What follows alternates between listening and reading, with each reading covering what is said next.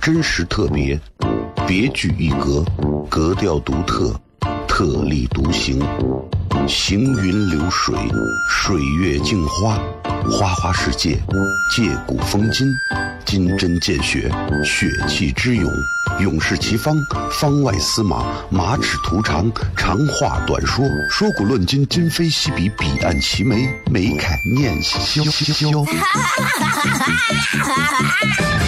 FM 一零一点一，陕西秦腔广播，周一到周五每晚十九点，笑声雷雨，好好听听。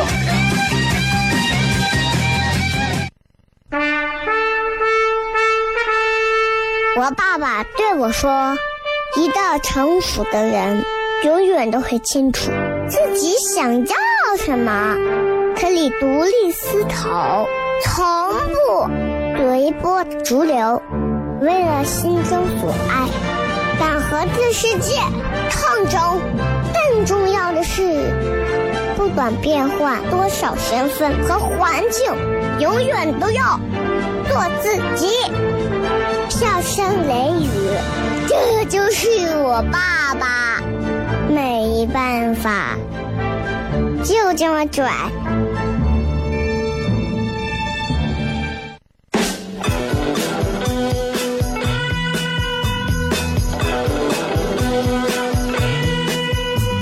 She's all you'd ever want. She's the kind I'd like to flaunt and take to dinner. But she always knows her place. She's got style, she's got grace. She's a winner. She's a lady. Oh, oh, oh, she's a lady. Talking about that little lady.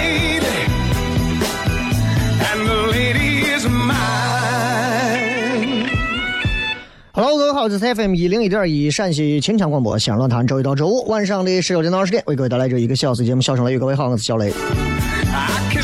从今天开始，很多人都上班了，包括我，我们开始都上班了。上班就正儿八经的就要又要回归到正常的工作当中了。其实我觉得这个是最残忍的，让人放几天大吃大喝完了，突然说让人要上班，很残忍啊！倒不如过年就应该春节期间加班，二十四小时加班。嗯，其实民俗文化非常多，想来想去，今天要给大家开始这一从二月十一号开始，一直到二月底，我们要连续的去讲一个围绕哪一个方面去讲。想来想去，围绕着我个人所喜欢的一些风格，我决定跟大家讲啥呢？讲这个有关婚嫁，不是婚丧嫁娶啊，是婚嫁娶。结婚这个事很有意思，所以我特别想跟大家好好的去分享和讲一讲，啊，尤其是到了自己结婚结了已经呀六七年了，对于婚姻有更加深刻的一些认识之后，啊，开始去想怎么会有婚姻这种东西的存在，怎么要去反思到底为什么会有婚姻这种东西存在，啊，我觉得这个挺有意思的。很多朋友，你看，尤其像大年初二啊，要回娘家。娘家是？女方父母的家里，对吧？丈夫啊、男朋友啊，可能跟着都回去。啊，当然说的不是一个家庭啊，丈夫、男朋友跟着都回去。啊，就是这个意思，就是说，确实是，嗯，自从有了婚姻啊，人类社会进入到了一种，我觉得是完全不同的一种状态当中。你想想，人类社会在没有婚姻的时候是啥样子啊？其实就是主要就是。大家就是以两种不同性别之间的结合，主要是为了繁衍后代嘛，对吧？但是有了婚姻之后，我们可以说用四个字来形容它，就把这样一个很简单、赤裸、纯粹性的一个东西变得美其名曰了。还有人问我说，就是之前跟几个娃们在聊，他说：“你说为啥要结婚？”问我。我说我也不知道，国家有规定，到了年龄了就可以结婚了，可以结，不是说必须结，对吧？甚至说你想娶谁，想嫁谁，你想跟谁结婚，你想跟哪个人结婚，你想跟比你大多少、小多少，说实话，啊，只要不是只要没有犯未成年保护法，你随便。目前就是这样。当然，我们国家还没有开放到说现在是支持包括同性之间的婚姻这样的。但是我觉得社会文明进步这些东西，我觉得有些东西早晚的，对吧？毕竟嘛，我我个人认为啊，一个人去爱任何一个人，他并没有伤害到别人，为什么你们一定要有那么多有色的眼镜去看人家？古代的时候，再说到婚姻，跟现在其实理解就没有那么复杂。古时候的婚姻，你像咱们拿《说文解字》来讲，婚姻啊，婚，古代时候人们会认为黄昏的时候是吉时，吉时是啥？不是那个及时行乐的，是吉时，就是正儿八经意义上的吉利的日子，吉利的时间。就跟现在很多人结婚要选十一点五十八一样，我不知道咋想的。十一点五十八就是就就就及时嘛？对不对？很多人说十一点五十八领导没来，最后就不及时了。所以结婚的这个婚，指的就是一个吉时啊，黄昏的婚。所以婚就是男女结合结亲最好的一个时辰，最美好的一个时辰，就这么个意思。所以婚姻的婚，很多人理解是啥？女人昏头了就是婚姻。嗯，那对于有些女人来讲，她们选择的一些婚姻，可能自己一厢情愿的选择了一些大家都不看好的，最后婚姻破裂失败。她可以出来说我昏了头了，我怎么能选择这样一个男人？那现在跳出来看，其实没有那么没有那么复杂啊！哪有什么女人昏了头了就是的？那婚姻的因呢？啊，因为女人怎么怎么，不是这样的啊！主要就是说的是黄昏的这个婚，女婚姻的这个婚，就是一个很吉利的日子。女字旁本来是没有的。结婚的这个婚，在过去的时候，结婚是黄昏的婚，没有那个女字旁，女字旁是后来加上去的，啊，婚姻的姻本来也没有女字旁，我也是后来加上去的，知道不？所以，举比喻是啥意思呢？就是，嗯，女人嘛，因因为婚姻，因此有了丈夫，哎，父母因子嫁女。所以叫阴，所以在《礼记》当中就讲到了说，序曰婚，女曰阴，婚以婚事来迎，女则因之而去，所以叫婚姻。所以很多人问啥是婚姻，啥是婚姻，没有那么复杂啊。现在社会解释婚姻说，其实婚姻制度呢，主要是为了以保护个人财产为最主要的一个目的的。我我不清楚到底是为啥。我觉得也可能是为了防止别人把你媳妇偷走，啊，最好的一个保障。毕竟我没有婚姻法嘛，对吧？咱们稍微休息一下啊，稍微进上一段简短的广告之后，回来开始咱们今天的小声雷语。真实特别，别具一格，格调独特，特立独行，行云流水，水月镜花。花花世界，借古风今，金针见血，血气之勇，勇士齐方，方外司马，马齿图长，长话短说，说古论今，今非昔比，彼岸齐眉，眉开眼笑。FM 一零五点一，陕西秦腔广播，周一到周五每晚十九点，笑声雷雨，好好听听。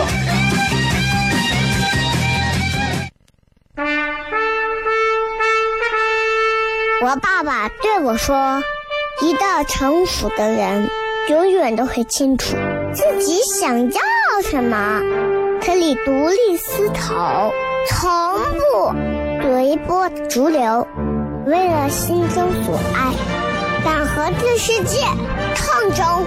更重要的是，不管变换多少身份和环境，永远都要做自己。”笑声雷雨，这就是我爸爸，没办法，就这么拽。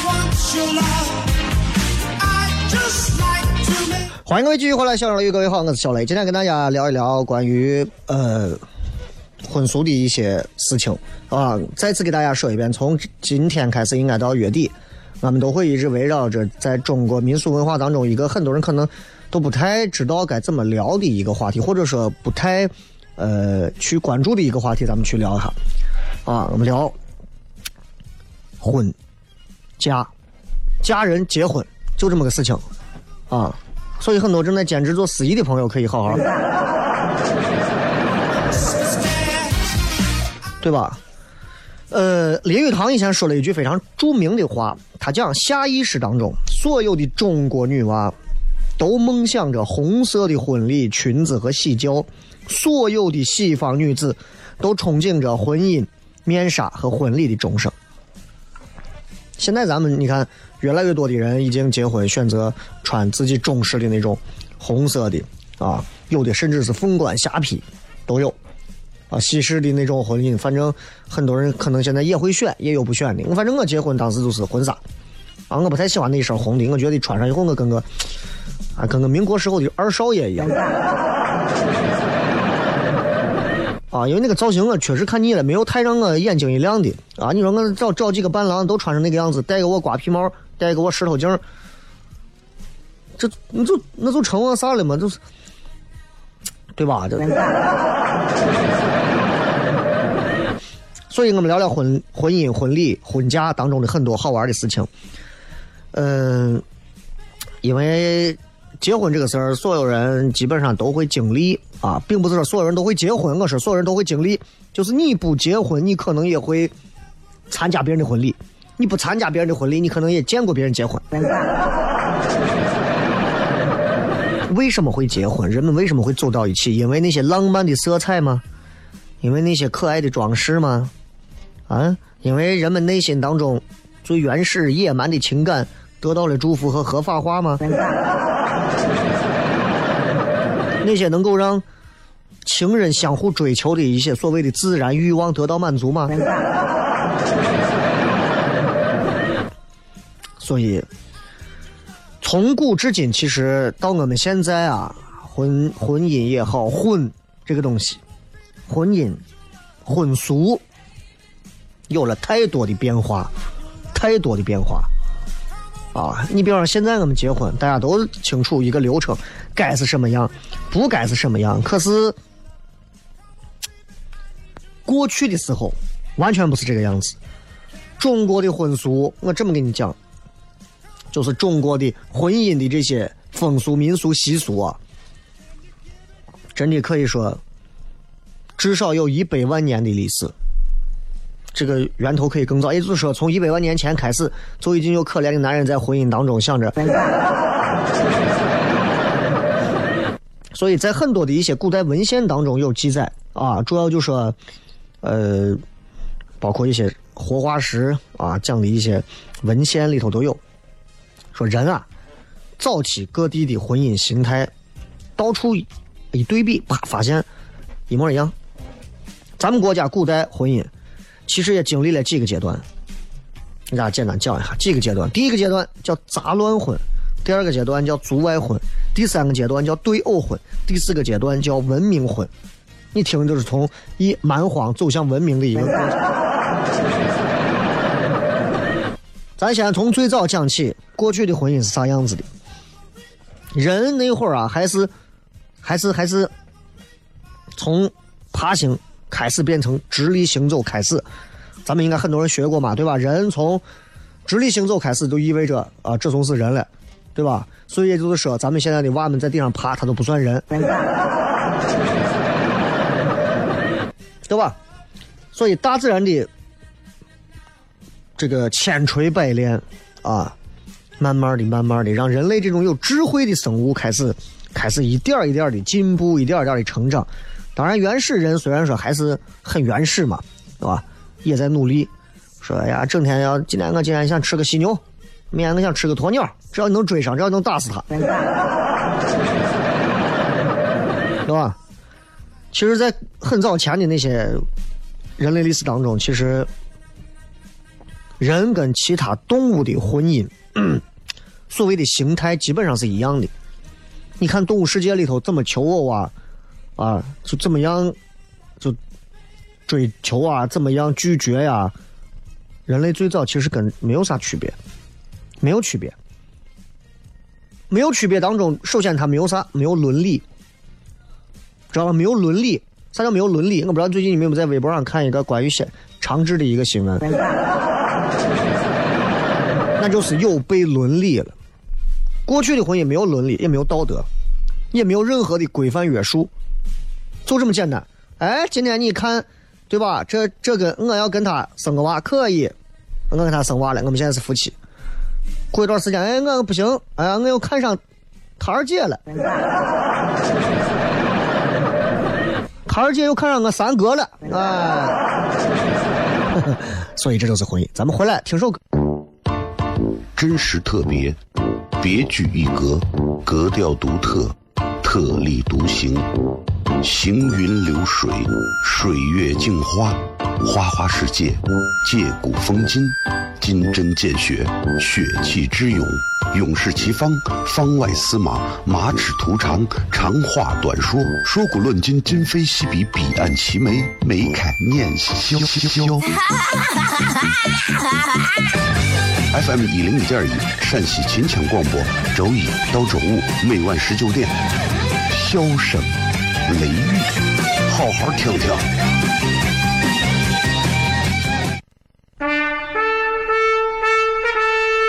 我爸爸对我说：“一个成熟的人，永远都会清楚自己想要什么，可以独立思考，从不随波逐流，为了心中所爱，敢和这世界抗争。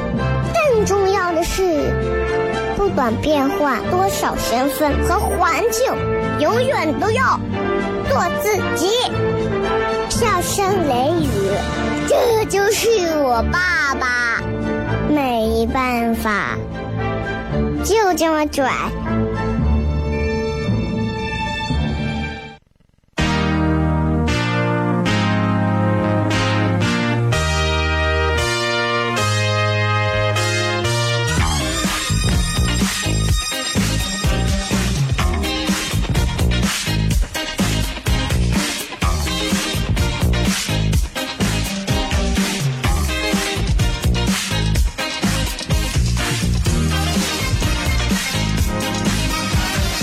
欢迎各位继续回来，笑声雷雨，各位好，我是小雷。今天跟各位来聊一聊中国传统的民俗文化当中非常重要，所有人都离不开的一块儿，就是和结婚相关的很多事情，婚俗。所以在二月份的时候，我想跟大家好好的把中国的这个婚俗好好的聊一聊。咱不能说聊透，但是起码能聊的有点意思啊。因为历史太遥远了，所以咱们都知道在，呃咱西安的东边那块有个半坡嘛，对吧？很多人也都清楚所谓的什么母系氏族时代啊，母系社会时候是什么样的，对吧？这个最早的这个《吕氏春秋》当中有这么一段话，其实形容就形容的我觉得挺好玩，说其民俱生群处，知母不知父，无亲戚兄弟，夫妻男女之别，无上下长幼之道。就是你看母系社会里头又是这样，你只知道你妈是谁，但你永远不知道你爸是谁。就是说，你妈怀了你，她都不知道是谁的。所以啊，你想一想，对吧？这就是最早一点讲啊，只知道我的母亲是谁，但是不知道我爸是谁。最早就是这样。那婚姻，你哪有的所谓的现在的这种婚姻关系？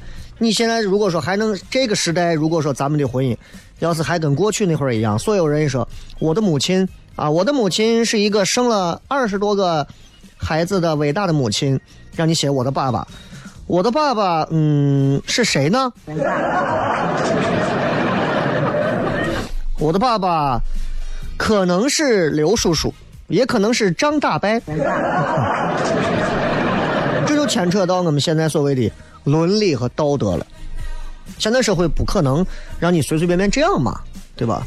所以这是中国远古人类社会对那个时代的所谓婚姻生活。我觉得是很追忆性的一种描述了。你现在回想，你觉得很不可思议哈？那会儿，哎呀，女的就是就是光生啊，无所谓，无所谓这这娃生下来是谁的，无所谓，反正我生上三十个，娃们长大了之后，娃们谁看上谁再结婚。那会儿不考虑什么 近亲不近亲，所以你想想，哎呀，哎，真的是这东西有意思啊！在二十世纪五十年代的时候，当时在山东出土的一个汉代的墓穴当中，发现了一幅石柱子顶上三个人合抱在一块的一个图。啊，由于比较限制级，我就不形容给大家了。啊，我简单说一说。就是这个画大概是画的什么意思呢？啊，three person，啊，three person，简称对吧？three person。画面上是一个男的，呃，因为这是。你想啥时候的事？汉墓呀，汉代的墓的一个一个画这个画上头一个男的，头上戴了个帽子，帽子是个顶是个尖的。然后呢，背后呢有一个男的，把他一搂一抱的把他抱住，啊。然后呢，旁边呢还有一个头上梳着那种就是那种发揪的女子。还有一个头戴平冠的男子，就这么三个人，就这么三个人，啊，他把另外两个一男一女抱在怀中，被抱的一男一女的下半身是蛇的身体，正好可以把这个男子的下半身遮住，就露出一个三角形的一个小的一个部分，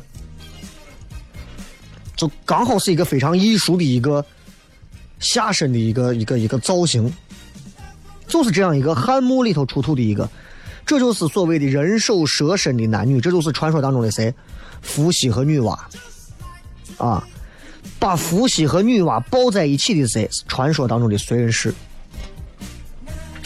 所以这传说当中，这个这个燧人氏呢，他又是伏羲跟女娲的父辈，啊，所以这个父子兄妹杂交图就反映了人类远古时期的婚姻状态。不管你们接受不接受，这是壁画汉墓的一个壁画当中，就已经从一个侧面反映出来问题。当然，如果我们从民俗考古的角度，我们去考察这个事情，这种不分上下长幼亲戚兄弟姐妹夫妇，大家一块儿啊聚在一起，聚生群处的这样的一种血缘群婚，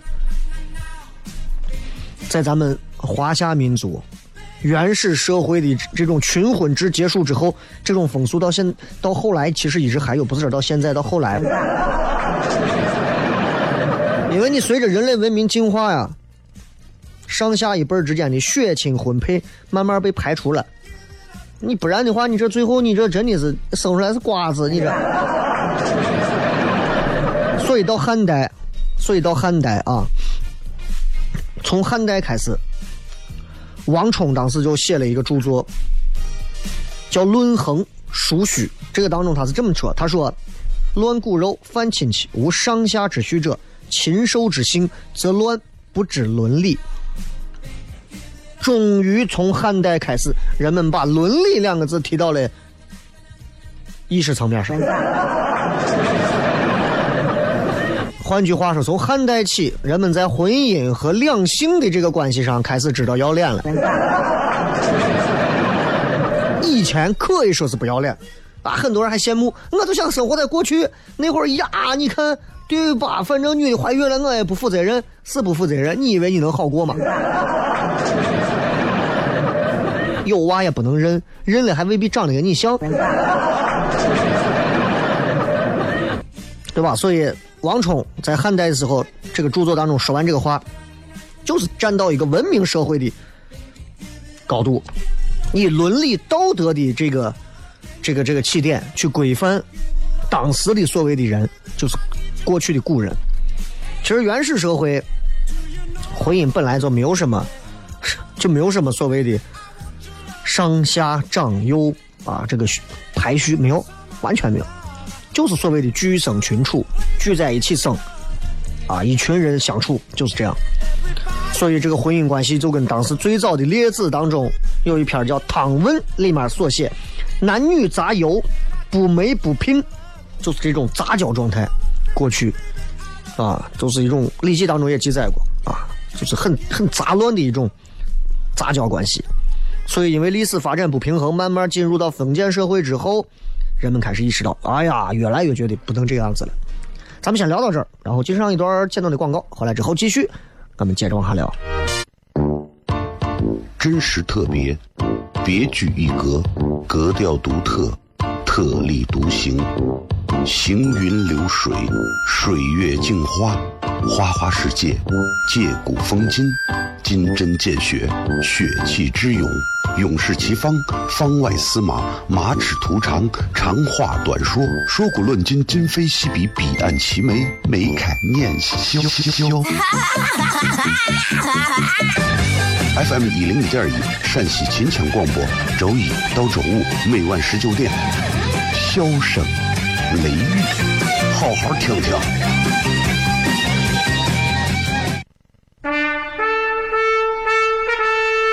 我爸爸对我说：“一个成熟的人，永远都会清楚自己想要什么，可以独立思考，从不随波逐流，为了心中所爱，敢和这世界抗争。更重要的是，不管变换多少身份和环境，永远都要做自己。”笑声雷雨，这就是我爸爸，没办法，就这么拽。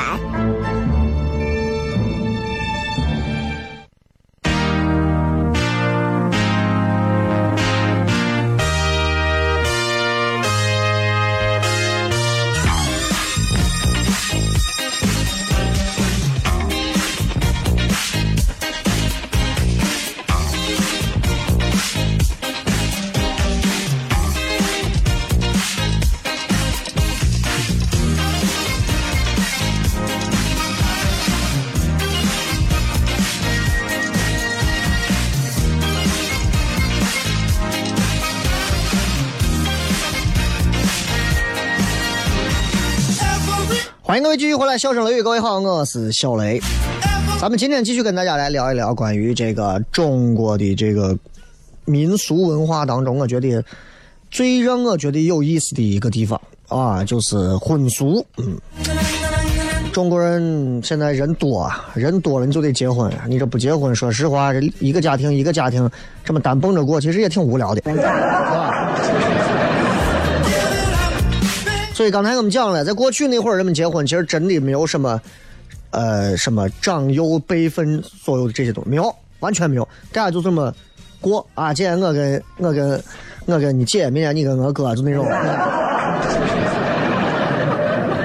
对吧？就就是这样。其实包括到近现代，民俗学家还能有所谓的观察，就是说，觉得在哪儿，在在那个台湾旁边有一个小岛。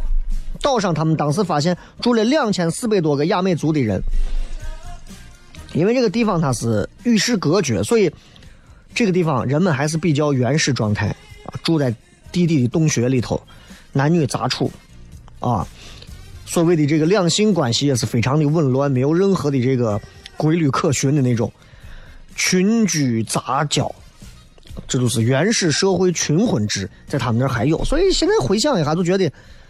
哎呀，就是这个时代变化，我觉得其实现在想想挺好的啊。你说要真的是，真的是还跟过去一样，这麻烦了 啊。所以今天跟大家主要就是聊一聊咱的婚俗当中，我觉得挺值得跟大家期待的和好好的聊的这个婚俗当中的一些小细节。但是咱们要从头聊，因为今天其实聊多聊少吧，还是得从开头。最早为啥会结婚？为啥人们才开始婚姻？现在是这个样子了，啊！现在又是什么上门礼，还四样礼，还事儿还多的。你想一想，如果动物之间要是四样礼的话，就麻烦了。对吧？你比方说，一只狗熊，啊，公熊和母熊，公熊要向母熊求婚，或者是母熊同意了和公熊啊、发生点啥，公熊非常高兴啊，这个时候叫他身边的伙计灰熊、棕熊、黑熊。带齐饲养礼，饲养礼应该就是什么野山鸡呀、蜂蜜呀，啊，就这些东西吧。带齐这些东西之后呢，一块儿到母熊家啊，换取交配权。所以刚才我们讲了，在原始社会的时候，那会儿结婚真的是，哎，我们现在称之为四个字叫禽禽禽兽之性。啊，那会儿真的就跟动物一样，没有太大区别，一模一样，就像动物一样。但是现在相比，就不是了嘛。你看，虽然说这个阶段有这个所谓的上下长幼之序，但是慢慢开始，慢慢开始啊，人们已经开始有了哦，知道了上下长幼，但是所谓的兄弟姐妹啊，夫妇还是没有那么清晰啊。这些关系之间还可以互相进行血亲婚配，还是可以这样。所以，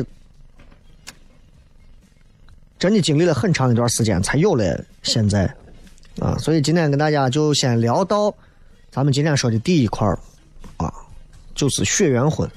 只要大家住在一起，居住在一起，任何时候啊，anytime anywhere，不管谁，whatever。就是这样，包括其实，在当时啊，中原的华夏民族可能已经进入封建社会的时候，其实周边，你看中国很大嘛，周围还有很多的少数民族，少数民族还有不少，还是在原始的群婚阶段。那会儿所谓的《北史》的《高丽传》里头就记载，啊，当时的高丽人风俗上淫，不以为愧，俗多游女，妇无常人。夜则男女群居而戏，无有贵贱之节。我觉得你都不用翻译，你都懂。高丽是现在哪儿？你自己百度去啊，就这个意思。所以回想一下，我觉得其实现在的相对而言，现在的婚姻，现在的各种，我觉得还是挺适合的啊。很多很多年轻男娃都觉得啊，我就觉得一夫就应该多妻，多这个媳妇儿好。一夫多妻，很多人说现在一夫一妻制真的不好啊，一夫多妻才好，对我好。我告诉你，作为一个男人，你真的不了解，一个男人有一个媳妇儿，这辈子都能把命给挣下了，你咋能有几个媳妇儿？年轻人就是年轻人。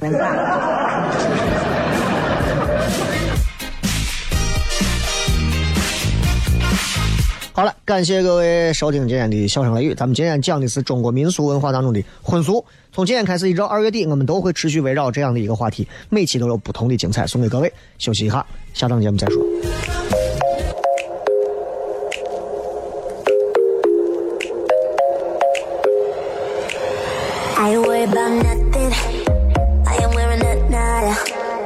I'm sitting pretty impatient, but I know you gotta put in them hours. I'ma make it harder. I'm sending pick after picture. I'ma get you fired. I know you're always on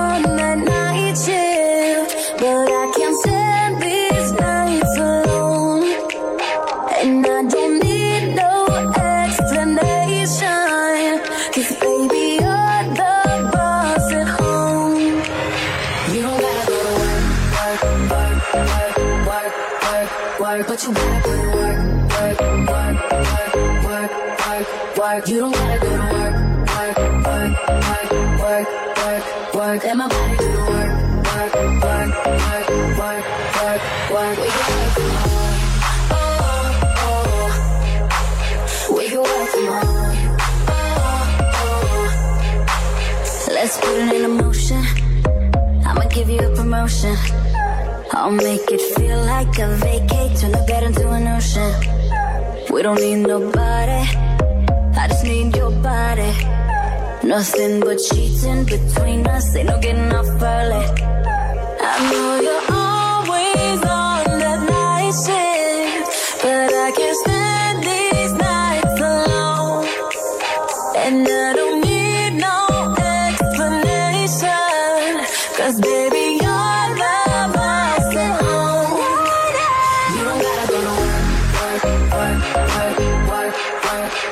you gotta in work, work, work, work, work, work, work. You don't gotta work, work, work, work, work, work, work, and my body do work, work, work, work, work, work, work. We can work from home. Oh, oh. We can work from home. Oh yeah, girl gotta work for me. Can you make it clap? No hands for me. It to the ground, pick it up for me. Look back at it all, I'm for me. Put in work like my time she She ride it like a 63. I'ma buy a new Celine. Let her ride in the forest with me. Oh, she the babe, I'm her boo. And she down to break the rules. Ride it down, she gon' go. I'm gon' choose, she finesse. I fight book, she take that. Put in overtime on your body. You gotta go work, no.